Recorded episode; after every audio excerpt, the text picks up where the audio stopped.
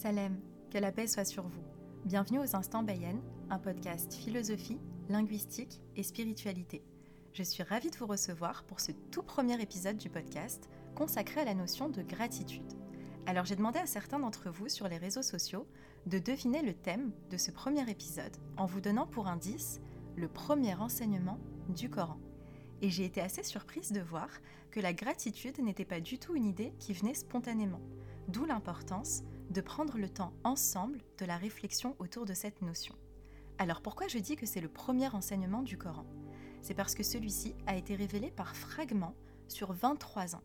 Et dans l'ordre chronologique, la première révélation a été Iqra, lis, bâtis ta connaissance. Et ensuite, il a été compilé selon un ordre très précis qui pour nous fait partie de la beauté de sa révélation.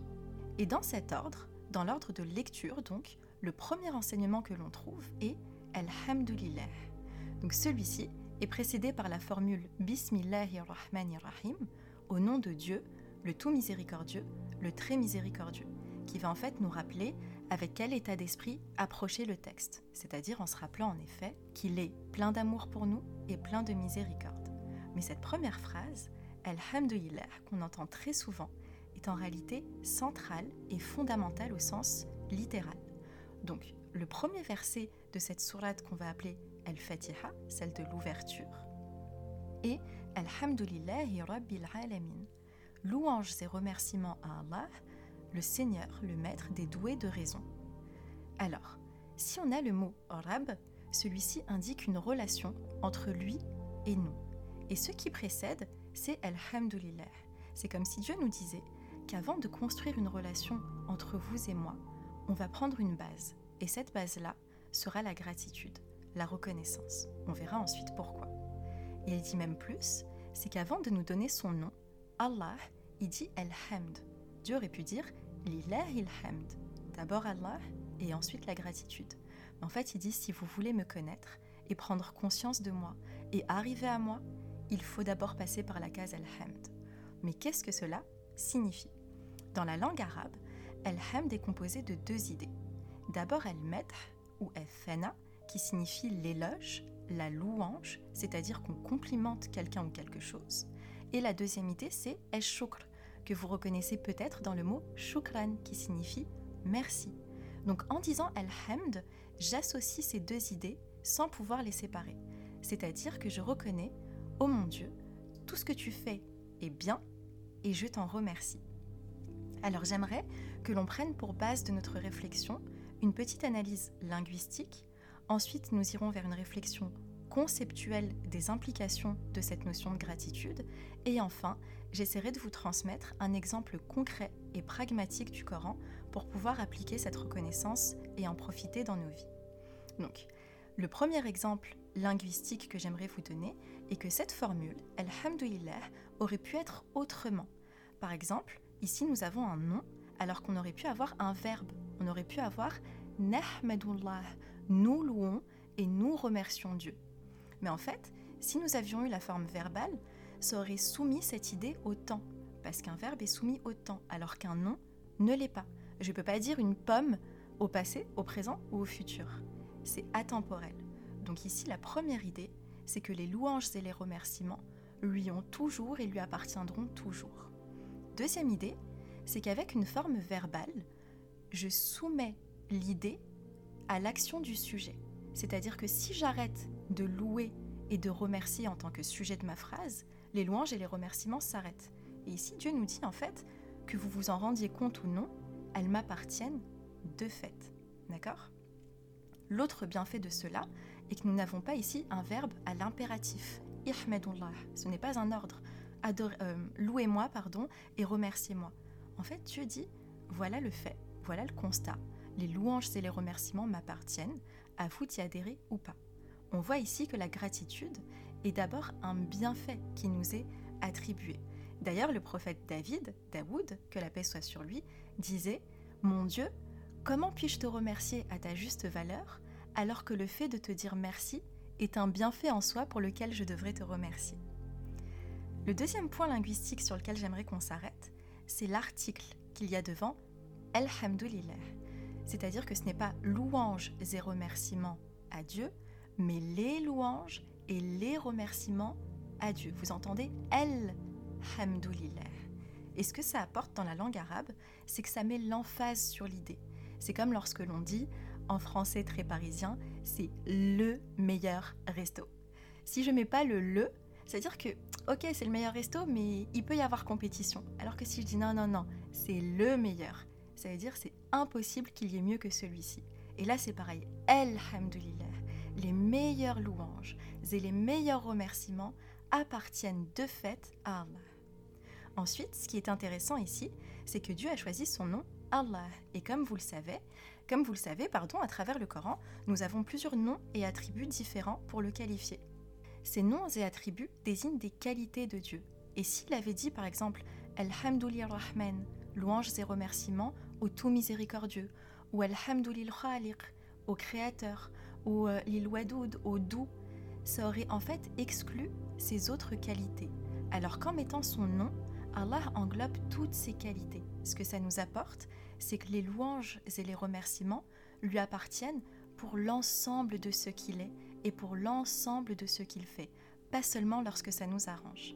Par exemple, lorsque je veux vous présenter quelqu'un, si je l'appelle le généreux, eh bien, en disant le généreux, je vais occulter le fait, par exemple, qu'il est aussi drôle, intelligent, gentil, alors que si j'appelle la personne par son nom, son qualificatif principal, exemple, Kajura, eh ben, j'ai pris euh, dans l'ensemble toutes ses qualités. En disant son nom, j'ai inclus le fait qu'il était effectivement généreux, mais aussi gentil, intelligent, drôle, etc. etc. Donc vous comprenez bien l'idée ici. Le dernier point rapide sur lequel j'aimerais qu'on s'arrête, c'est que dans la langue arabe, nous avons deux sortes de phrases. Nous avons des phrases que l'on va appeler khabariya, c'est-à-dire informatives, qui vont nous apporter une information. Si vous voulez, ça va être l'équivalent du logos chez les Grecs anciens. Et c'est un peu ce qu'on est en train de faire là. Je suis en train d'essayer de vous expliquer certaines informations linguistiques au sujet de cette phrase. Donc je vous apporte une information. Et Alhamdulillah est une phrase en elle-même informative, qui nous apporte l'information qu'en effet, les louanges et les remerciements appartiennent à Allah. Maintenant, le deuxième type de phrase dans la langue arabe sont des phrases insha'iyya, on va dire émotives, qui nous transmettent un sentiment. Et ce qui est beau, c'est qu'Alhamdulillah est tout autant informative, Dieu nous informe que les louanges et les remerciements lui appartiennent, mais c'est aussi une phrase émotive. Il nous appelle à ressentir en nous cette gratitude. Imaginez qu'un professeur enseigne ce que l'on est en train de dire à ses élèves, il met en avant le côté informatif. Et ensuite, ce même professeur sort et il manque de peu de se faire écraser par un bus. Et à ce moment-là, il dit ah, Alhamdulillah. Là, il n'a pas donné un cours de linguistique sur Alhamdulillah. Il a ressenti la gratitude d'avoir échappé à un accident, donc cette phrase est sortie. Ça nous prouve que c'est un sentiment. Et c'est la première implication conceptuelle de ceci, c'est que Dieu veut nous enseigner un état dans lequel être, un état de gratitude. Quels sont les bienfaits de cela? Lorsque l'on est en état de gratitude, on se sent bien et on a tendance à devenir ce que l'on ressent. Donc si on ressent de la gratitude, on va finir par devenir reconnaissant. Et d'ailleurs, dans la langue arabe, on a une expression qui dit kabirha tekbur, c'est-à-dire concentre-toi dessus, augmente-la et la chose augmentera, sarirha tasrur. Et rétrécis-la, elle aura tendance à rétrécir. Donc en fait, la gratitude, c'est de dire je vais me concentrer sur tous les bienfaits que j'ai autour de moi pour qu'ils augmentent et pour atteindre cet état de sérénité. Parce que la seule chose que l'on peut contrôler, c'est nos réactions à nos circonstances. On ne peut pas contrôler nos circonstances, mais on peut se dire, peu importe ce qu'il y a autour de moi, je reviens à Alhamdulillah. Je sais que ce que tu fais, c'est pour mon bien et je t'en remercie. Donc, je me recharge de cette gratitude qui va m'aider à avancer. Et surtout, qui va attirer son semblable. En créant donc un cercle vertueux entre le fait de remercier et le fait d'augmenter les raisons de remercier. Maintenant, pourquoi est-ce que cette notion de gratitude est la base de notre relation à notre spiritualité et à notre rapport à Dieu? C'est parce qu'en fait, si l'on est suffisamment décent, on arrive à voir les bienfaits que l'on a autour de nous et qui ne sont pas de notre propre fait. D'ailleurs, dans Surat al-Rahman, il y a cette formule qui est assez connue qui dit Lesquels parmi les bienfaits de votre Seigneur nierez-vous donc? En fait, le mot ici pour dire bienfait, c'est ala. Et ala, c'est une formule dans la langue arabe qui veut attirer notre attention. Littéralement, c'est comme si les bienfaits étaient des petites créatures autour de nous qui voulaient attirer notre attention pour qu'on arrive à les voir. Donc que nous les voyons ou pas, ils existent, ils sont là et ils essayent d'attirer notre attention à travers le canal de la gratitude. Ensuite, la deuxième étape de cela, c'est que si l'on voit qu'on a des bienfaits autour de nous, un être décent aura envie de remercier. Exemple, si vous recevez un bouquet de fleurs au travail, vous allez avoir envie d'être reconnaissant envers la personne qui vous l'a envoyé. Et s'il n'y a pas de carte dessus, il se peut que vous ayez envie de savoir qui se cache derrière, donc que vous allez mener une enquête jusqu'à ce que vous trouviez cette personne pour la remercier décemment. Et en fait, ce sentiment-là de vouloir remercier et de se demander mais attends, qui je vais remercier pour tout ce que j'ai dans ma vie? Eh bien ça, c'est le début de la foi. C'est le début du cheminement vers le divin et vers la spiritualité, parce que ça nous éloigne de l'arrogance et ça nous invite à l'humilité et à la reconnaissance. D'ailleurs, dans la langue arabe, une personne qui ne croit pas ou qui n'a pas développé sa spiritualité est appelée un kafir. Et c'est le nom que l'on emploie également pour les paysans. Alors quel rapport entre une personne qui travaille la terre et une personne qui n'a pas de spiritualité? C'est qu'en fait le paysan, lorsqu'il laboure sa terre et qu'il la travaille, il va prendre des graines et va les y planter. Littéralement, il va les cacher dans la terre. Comme une personne qui ne croit pas va prendre ses bienfaits que Dieu lui donne et les enfouir dans son ingratitude. Et c'est pour ça qu'il va s'éloigner de sa spiritualité. Mais ce qui est beau, c'est que même les graines enfouies dans le sol peuvent germer et apporter de beaux arbres fruitiers. Donc il y a toujours de l'espoir. Et attention, il ne faut pas confondre cette attitude avec celle qui est de l'ordre des questions sincères. On entend souvent, ben, pourquoi tu voudrais que je remercie Dieu alors que regarde l'état du monde? Regarde toutes les atrocités qu'on vit, les guerres, les innocents qui vivent des calamités sur calamités, les oppressions, etc. Comment veux-tu que je remercie? Et souvent, quand on est face à une personne euh, religieuse ou qui se dit telle, elle va tout de suite disqualifier ce genre de questions. Alors qu'en réalité, se poser cette question, ça prouve l'éveil de la personne qui se demande. Elle est assez empathique vis-à-vis -vis du monde qui l'entoure pour se demander, ok, mais pourquoi je devrais remercier? Donc il ne faut pas disqualifier ça, mais plutôt poursuivre la réflexion. Dieu va nous y répondre en fait dans Surat al-Fatiha, qui comprend des concepts très importants. D'ailleurs, soit dit en passant, on dit que l'ensemble du Coran est un tafsir, une explication de Surat al-Fatiha. C'est-à-dire que tous les concepts que l'on va avoir ici vont être détaillés dans la suite du texte. Donc, la réponse ici, c'est de dire, comme le philosophe Locke l'expliquait, la justice parfaite n'existe pas dans ce monde. Donc il est indéniable qu'il existe un monde parfait où elle sera rendue. Et c'est l'idée que l'on retrouve dans Maliki Yaoumiddin, maître du jour de la rétribution. Deuxième idée, c'est que si l'on considère cette vie comme un test, il est important de savoir que le professeur reste toujours silencieux durant l'examen. Il n'est pas pertinent pour Dieu d'intervenir tout le temps dans notre libre arbitre, parce que justement, il faut que l'on fasse l'exercice de celui-ci pour voir selon, selon ce dont on est capable, excusez-moi, en tant que collectivité humaine. Ensuite, vous pouvez me dire, ok, je comprends le concept, mais dans mon émotion, en moi, franchement, j'y arrive pas. Parce que tu comprends, moi, c'est pas pareil. Moi, j'ai trop souffert. Et c'est là que j'aimerais vous inviter à une réflexion autour de l'histoire de Moussa salam dans Surat Ibrahim. Alors, Moussa salam est avec son peuple, qui a été sauvé des griffes de Pharaon et de l'oppression, de l'esclavage, etc., qu'ils ont vécu toute leur vie. Ils ont traversé la mer, et là ils se retrouvent dans le désert, sous la chaleur, en se disant un peu, on vient de quitter un enfer, mais là, on va sûrement mourir de soif, de faim, on est sous la chaleur, c'est trop dur. Et là, Moussa salam va leur dire, rappelez-vous le bienfait de Dieu sur vous lorsqu'il vous a sauvé de tout ce que vous avez vécu avant. Donc d'abord, il va leur faire la liste de tout ce qu'ils ont vécu avant et dont Dieu les a sauvés. Donc l'oppression de Pharaon, l'esclavage, le meurtre de leurs enfants, le viol de leurs femmes, etc., etc. Il va leur dire, soyez reconnaissants d'être sortis de là. Et ensuite, ce qui est à noter ici, au sujet du leadership de Moussa salam, c'est qu'il ne parle pas d'une position de privilège. Parfois, c'est très facile, lorsqu'on n'a pas vécu beaucoup d'épreuves, de dire à quelqu'un qui est en plein dans les problèmes Ouais, mais dis Alhamdoulilah aussi, sois reconnaissant de ce que tu as. Non. Lui, il a vécu ce qu'il vit. Il est avec eux dans le désert. Il a déjà été euh, exilé, il a déjà traversé le désert, il a dû affronter Pharaon, il a été recherché pour être emprisonné. Donc il comprend, il parle non pas d'une position de privilège, mais d'une position d'empathie. Donc quand il va les inviter à reconnaître les bienfaits, ils peuvent l'entendre parce qu'il sait qu'il s'identifie à eux.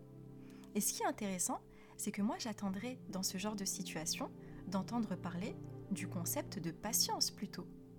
Rappelez-vous tout ce dont vous avez été sauvé, etc. Là je sais que c'est difficile, mais venez on patiente, ça ira mieux. Alors que là, écoutez bien ce que Moussa va dire à son peuple. Il dit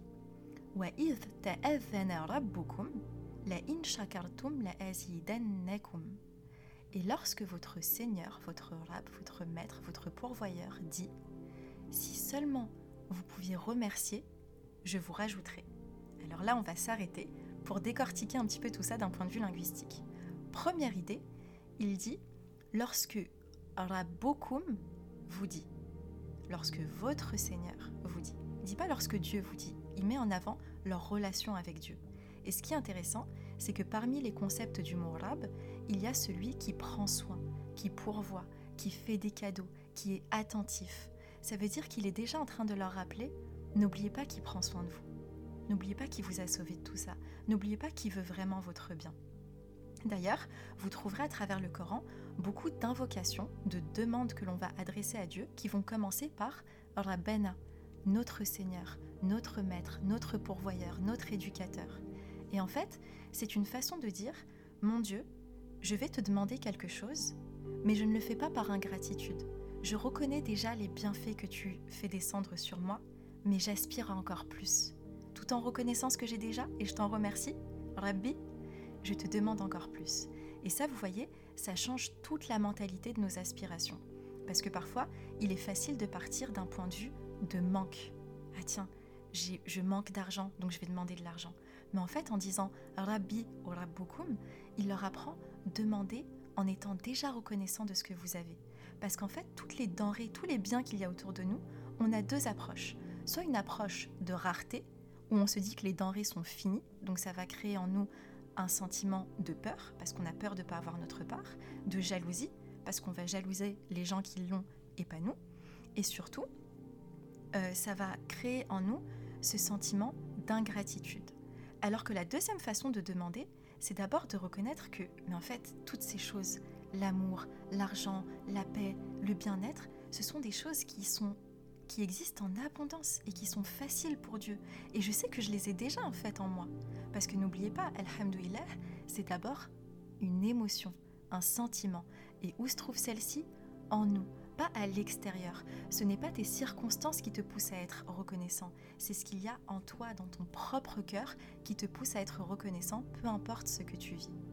Et quand tu pars de, cette, de ce point de vue-là, tu vis dans l'abondance, parce que tu arrives à transformer les choses que tu as en signes. Retenez bien ça. La gratitude transforme les choses et les actes en signes. Et c'est pour ça que ça nous mène à Dieu. Alhamdou lillah. Deuxième chose que Moussa salam leur dit, c'est la in shakartum. Si seulement vous pouviez remercier. Et là, vous remarquez qu'il n'y a pas le verbe hamada qui vient de alhamdou. Rappelez-vous, alhamdou, c'est les remerciements, mais également le fait de se dire non, ce qui arrive, c'est bien. Là, il leur dit non, juste remercier. Donc je sais que vous êtes en galère, vous pouvez pas être reconnaissant à 100%, mais juste dites merci déjà d'avoir été sauvé.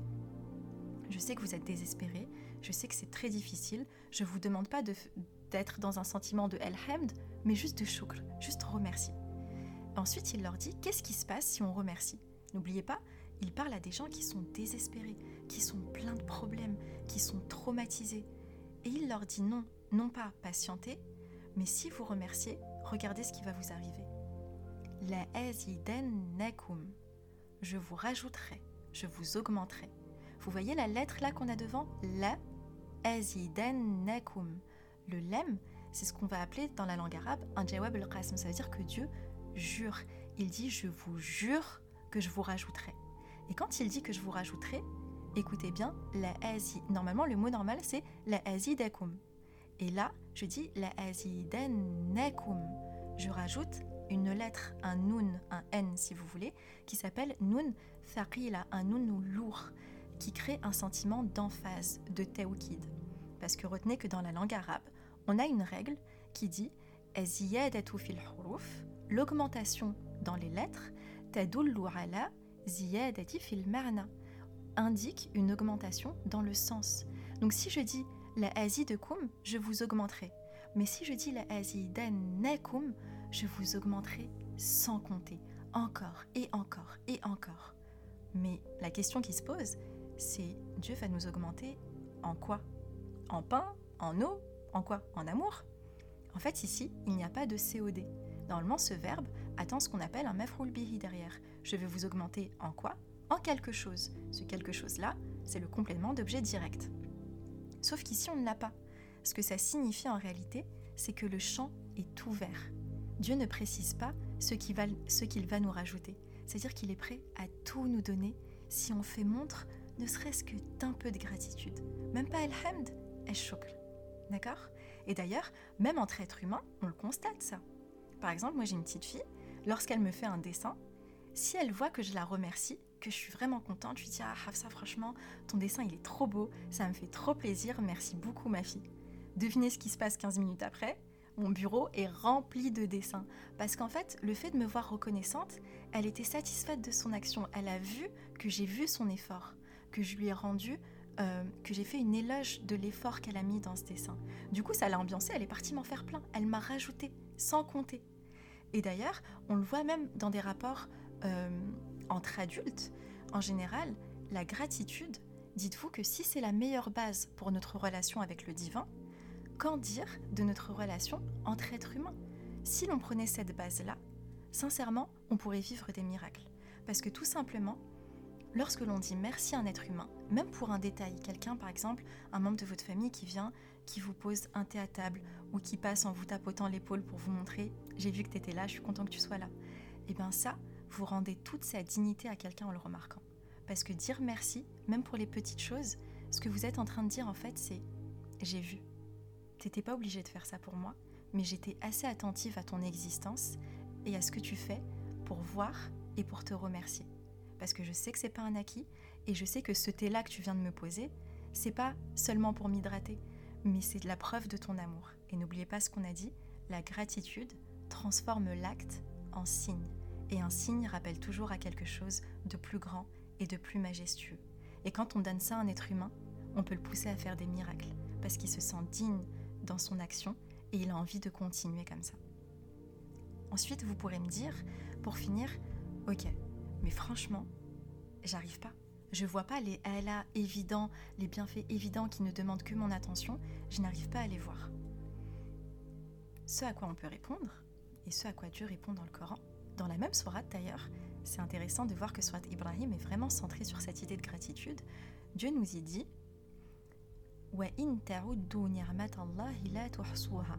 Et si vous essayez de dénombrer les bienfaits de Dieu, vous n'y parviendrez pas. Vous entendez Je l'ai traduit au pluriel. Les bienfaits de Dieu. Alors qu'en arabe, ni'mata, c'est un singulier. Ce que ce verset, ce que cette ayah, ce que ce signe veut dire en fait, c'est que même si vous essayez de méditer entièrement un seul des bienfaits que Dieu vous donne dans votre vie, si vous essayez de le méditer de façon exhaustive, vous n'y parviendrez pas. Ça veut dire en fait que Dieu te dit, commence petit, viens on médite sur la respiration. Et franchement, si on médite sur la respiration, d'aujourd'hui jusqu'à notre mort, on ne pourra pas finir de trouver des leçons et des raisons de remercier pour cela. D'accord?